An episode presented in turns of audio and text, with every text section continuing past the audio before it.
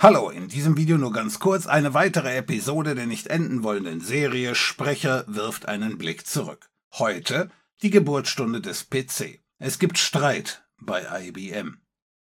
Obwohl man meinen könnte, dass IBM ein Unternehmen ist und dass damit alle an einem Strang ziehen, nun, so ist das wohl bei großen Unternehmen nicht immer so. Jedenfalls nicht bei IBM, nicht beim IBM der 80er Jahre. Eigentlich durfte keiner mit keinem reden, weil das ganze Projekt Chess der Geheimhaltung unterlag, aber natürlich sprach es sich rum, dass da in Boca Raton an etwas ganz Heißem gebaut wurde. Das waren quasi Rockstars mit Freiheiten und Möglichkeiten ausgestattet, die es sonst in der Form noch nirgendwo bei IBM gegeben hatte. Deswegen hat es sich ja auch rumgesprochen.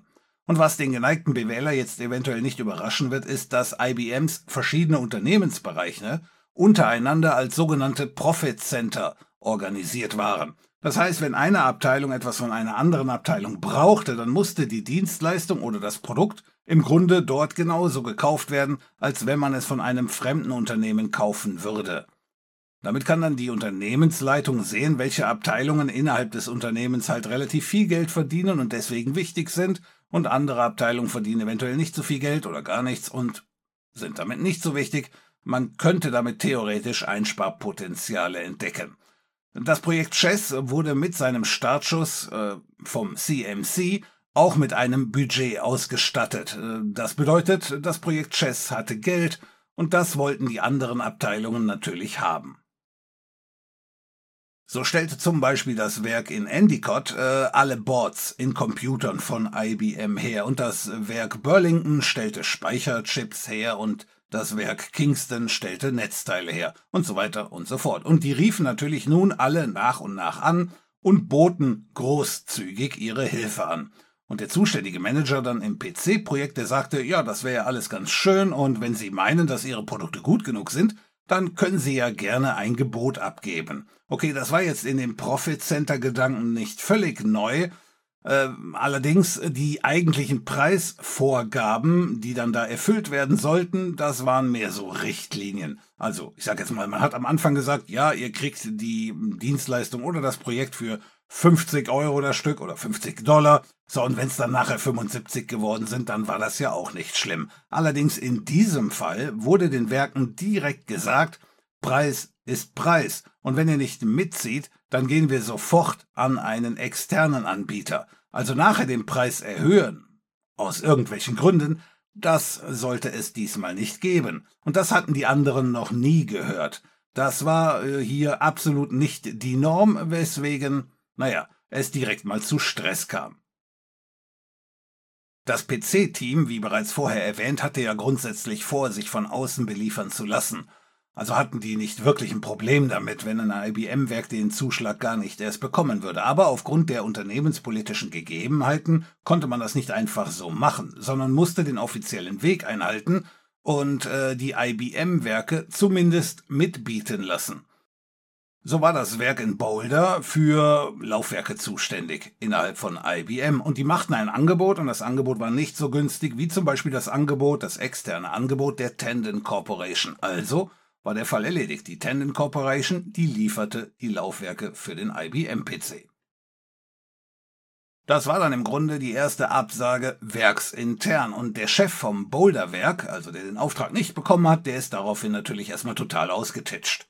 Das war jetzt natürlich auch kein kleiner Angestellter, die Stimme der Werksleiter, die hatte Gewicht. Er also zur Zentrale, dort einen riesen Affentanz aufgeführt also durfte der Leiter von Projekt Chess ebenfalls dort antanzen und sich erklären. Wir sehen schon damals eine Menge Ringelpiez mit anfassen. Für den Punkt brauchte man natürlich jetzt schon einige Gründe, warum das Laufwerk von IBM äh, jetzt nicht unbedingt das geeignete war. Kleine Seitennotiz. In diesem speziellen Fall, da hatte man den Werksleiter damit unter anderem beruhigt, dass er dann eben für einen der kommenden Computer dann seine Laufwerke liefern könnte.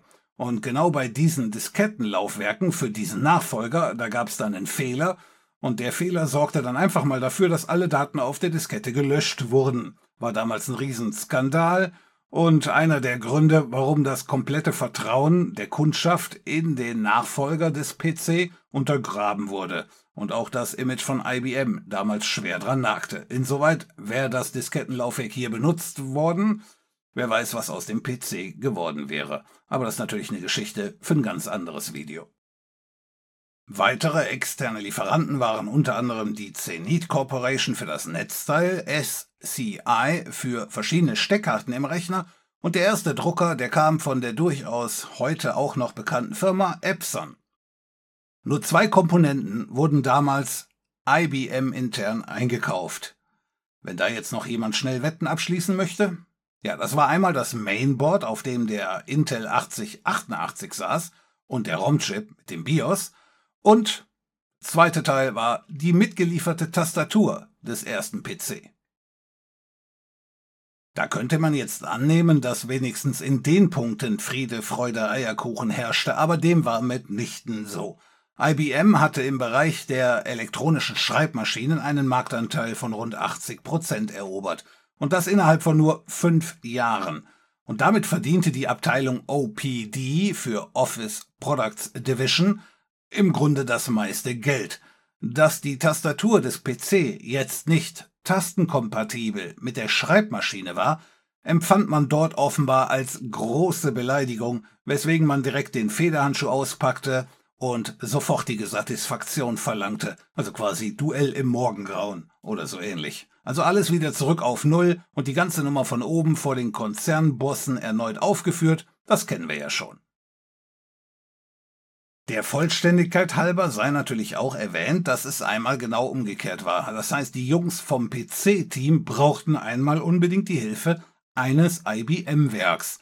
Und das war, als sie jemanden suchten, der denn die ganzen Einzelteile des PC am Ende auch zusammenbauen würde.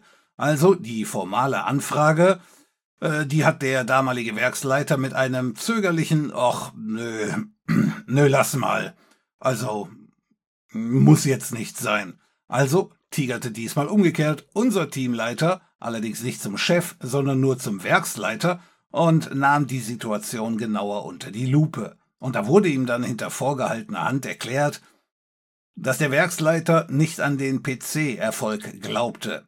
Das Werk baut derzeit andere Komponenten für IBM, hm, einfach mal Schreibmaschinen als Beispiel genannt. Und wenn da jetzt der PC kommt, dann würde die derzeitige Produktion an andere Werke ausgelagert oder umgelagert. Und wenn der PC dann floppt, dann würde das bedeuten, dass eine Menge Leute eben keine PCs mehr bauen und die würden dann ihren Job verlieren. Oder schlimmer noch, IBM kommt auf die Idee, das komplette Werk dicht zu machen, weil eben keiner mehr PCs braucht. So, und dann braucht auch keiner das Werk. Das ist durchaus schon vorgekommen, also die Sorge, die war jetzt nicht absolut unberechtigt. Aber natürlich war auch klar, dass wenn jetzt das PC-Team zum IBM-Chef gehen würde, um den Streit zu schlichten, da wird das Werk nicht wirklich gut dastehen, ja quasi wegen unterlassener Hilfeleistung. Widerwillig willigte dann das Werk am Ende doch noch ein, insoweit hatte man nun also sein Werk, das den PC zusammenbauen würde. Ich glaube, aus der Zeit muss dann im Grunde auch der Spruch stammen, man hat's nicht leicht, aber leicht hat's ein. Aber machen wir weiter, der letzte Punkt auf der Liste der zu erledigenden Sachen. Below war von vornherein klar, dass der PC früher oder später Werbung machen musste, um verkauft zu werden. Und für Werbung und das anschließende Verkaufen ist bei IBM ebenfalls OPD, Office Products Division, zuständig. Die hatten wir ja eben schon. Und der Chef der OPD war ursprünglich total gegen den PC. Er wollte nicht, dass seine Verkäufer den PC verkaufen würden. Ob er da schon Sorge hatte wegen seines Monopols bei Schreibmaschinen ist nicht überliefert, wie schon erwähnt. IBM verkaufte zu der Zeit acht von zehn Schreibmaschinen und da ist der PC mit angeschlossenem Drucker durchaus der natürliche Feind. Nachdem er den PC aber nicht aufhalten konnte, machte er einen 180 Grad U-Turn und wollte nun, dass seine Abteilung die PCs am Ende doch verkaufen würde, und er wollte auch das millionenschwere Werbebudget haben. Aber da sich Projekt Chess in beiden Fällen gegen die IBM-eigene OPD-Abteilung entschieden hatte, kam es mal wieder zum heftigen Streit. Und die OPD-Abteilung, die war nun eine der mächtigsten Abteilungen innerhalb IBMs. Wie früher schon erwähnt, Lowe hatte die Sorge, dass die IBM-Verkäufer den PC vernachlässigen würden, weil der so billig verkauft werden sollte, dass da nicht viel an Provision für die Verkäufer übrig bleiben würde. Und wenn der Verkäufer nicht viel verdient, dann wird er sich da auch nicht große Mühe geben oder schlimmer noch, er schiebt die Kunden auf andere Produkte, wo seine Provision besser ist. Sieht man ja jeden Tag im Einzelhandel bei den Produkten, bei denen die größte Gewinnspanne vorliegt. Das sind die, die auf Augenhöhe angeboten werden, während die Produkte, die nicht so viel Geld bringen, die sind im Regal ganz unten, geradezu versteckt und ich habe schon wieder einen Bandscheibenvorfall, aber an mich denkt ja auch keiner. Also, bei der Werbekampagne, da verhielt es sich ganz ähnlich. Der PC war, nach Meinung von William Lowe, etwas, das IBM noch nie entwickelt hatte. Jetzt die IBM-interne Werbeabteilung bei OPD zu nehmen, würde heißen, dass da am Ende eine ähnliche Kampagne bei rumkommen würde wie damals beim Vorgängermodell, dem 5100. Und der war ja nun mal aus verschiedenen Gründen gefloppt und, naja, die Werbung war natürlich einer davon. Deswegen wollte man eine externe Werbeagentur beauftragen. Darüber wurde dann auch einige Zeit gestritten und man einigte sich diesmal nicht. Also, was passiert, wenn zwei Kinder sich streiten und nicht einig werden? Man rennt zu Mama. Äh, das war auch hier der Fall. Äh, das war John Opel, der damalige CEO, die absolute Nummer 1 bei IBM, der oberste Käse, Nummer uno Oncho. Der hat sich beide Plädoyers angehört und dann sein Urteil gefällt. Und er sagte, sinngemäß natürlich, wir wollen mit dem PC neue Wege gehen, weil die alten Wege halt nicht funktioniert haben. Wir sind inzwischen bei einem Marktanteil von nur 40 Prozent angekommen. Also was wir bisher gemacht haben, hat eindeutig nicht funktioniert. Und der PC ist nun das Projekt, das Vorbildcharakter hat. Es wird entweder untergehen, weil er seinen eigenen Weg gegangen ist, oder es wird ein Erfolg sein, weil er seinen eigenen Weg gegangen ist.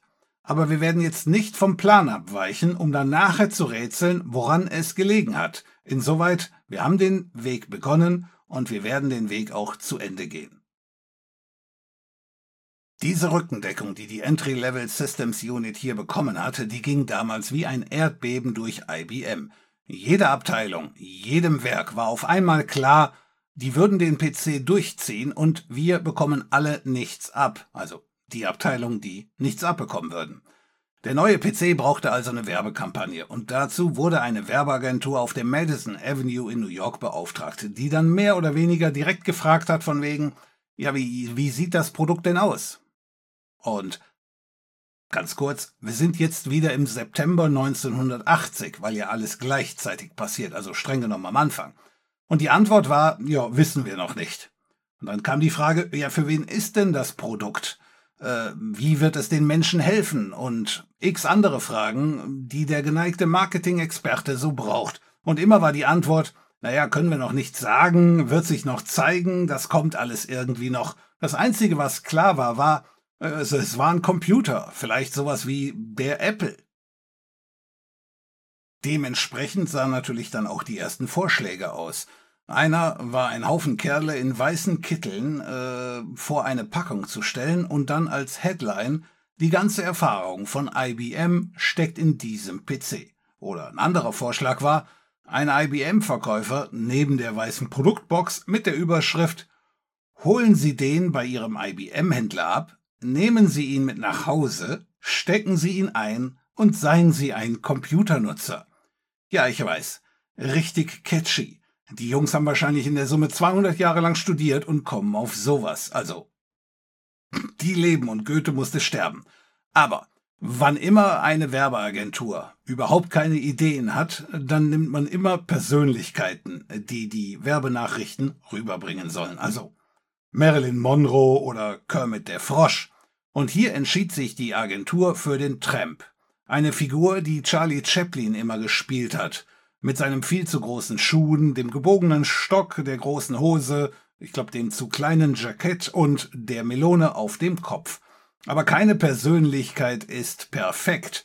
Äh, so haben viele Leute den Tramp mit Charlie Chaplin gleichgesetzt. Und Charlie Chaplin war von den USA damals mal quasi ausgebürgert worden. Und er kehrte auch nicht in die USA zurück, als die Amis gemerkt hatten, was sie denn da für einen Fehler gemacht haben was Charlie Chaplin in den Augen von vielen damals zum Kommunisten machte.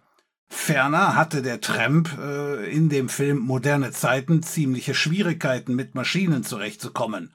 Er war gegen Maschinen, gegen Automation und auch gegen Computer. Die Frage war also, wie viele potenzielle Käufer würden genau das mit ihm assoziieren. Die meisten würden denken, dass der Tramp einfach nur Probleme hatte, aber sich am Ende durchgesetzt hat. Er war immer sympathisch, ein Mensch wie du und ich. Nicht wie meine Kollegen, aber ist eine andere Geschichte. Um noch mehr auf Nummer sicher zu gehen, sollte der Tramp allerdings nicht vom ersten Tag an erscheinen, sondern langsam eingeführt werden. Zum Beispiel zuerst nur der Spruch, ein Tool, oh, ein Werkzeug für moderne Zeiten. Und dann später erst sollte der Tramp hinzukommen. Daneben wurden natürlich noch andere Motive entwickelt, zum Beispiel der Geschäftsmann an seinem Schreibtisch, aber im Stuhl zurückgelehnt, die Füße ähm, hochgeklappt und auf dem Schoß die Tastatur. Also Arbeiten am PC ist leicht und macht geradezu Spaß. Oder ein kleiner Junge, der in der Überschrift sagt von wegen Papa, kann ich mir den PC kurz ausleihen? Also, dass er kinderleicht zu bedienen sei. Zur weiteren Absicherung hatte man dann zusätzlich noch eine Studie in Auftrag gegeben, damit man ganz sicher nicht daneben liegen würde. Und das Fazit lautete, übertragen betrachtet, so wie sich vor einigen Jahren das Internet ausgebreitet hat, hatte sich 1980 der Computer ausgebreitet und viele Menschen hatten einfach Angst, dass der Computer die Welt verändern würde und sie müssten sich entweder mit verändern und wenn sie sich weigern oder es nicht schaffen würden, dann würden sie vom Computer zur Seite geräumt so wie das Internet auch nicht auf andere Menschen wartet. Und hier sollte der Tramp also helfen, denn der hat ja im Film im Grunde dieselben Probleme und er hat sie ja eigentlich auch immer gemeistert.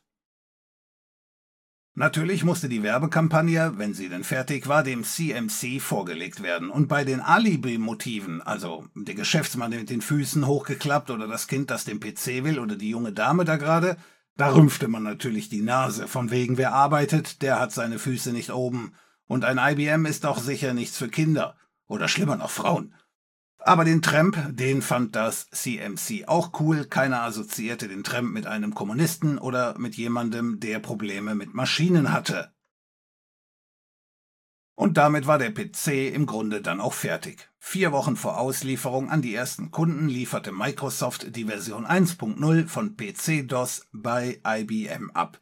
Doch bevor das Teil in Massenproduktion gehen durfte, wir sind hier immer noch bei IBM, das wollen wir ja nicht vergessen, es musste ein letztes, ein allerletztes CMC-Meeting geben, bei dem der PC seine abschließende Freigabe erhalten würde. Theoretisch hätte das CMC das komplette Projekt jetzt hier noch in die Tonne treten können. Hier kam es dann bei vereinzelten Mitgliedern des CMC wieder mal zum Hass auf die Sonderrolle, die das Team aus Boca Raton in den letzten zwölf Monaten gespielt hatte. Und andere Projekte wurden ebenfalls kurz vor der Ziellinie gestoppt, aber in dem Fall jetzt hier nicht. Die Fragerunde oder das Verhör das dauerte nur 45 Minuten und da wurden dann zum Beispiel Fragen gestellt wie, also warum sollte IBM seinen Namen und seine Reputation bei der Kundenzufriedenheit äh, riskieren, wenn man ein Produkt kauft, aber das am Ende nicht äh, durch die IBM eigenen Kanäle verkauft, also durch das OPD. Das hat er natürlich nicht gesagt, das habe ich gerade gesagt. Deswegen, na, das war natürlich das Echo aus der hitzigen Debatte mit der OPD-Abteilung. Aber wie schon erwähnt, gestoppt wurde Projekt Chess hier nicht. Äh, wird wahrscheinlich da draußen jetzt auch keinen überraschen.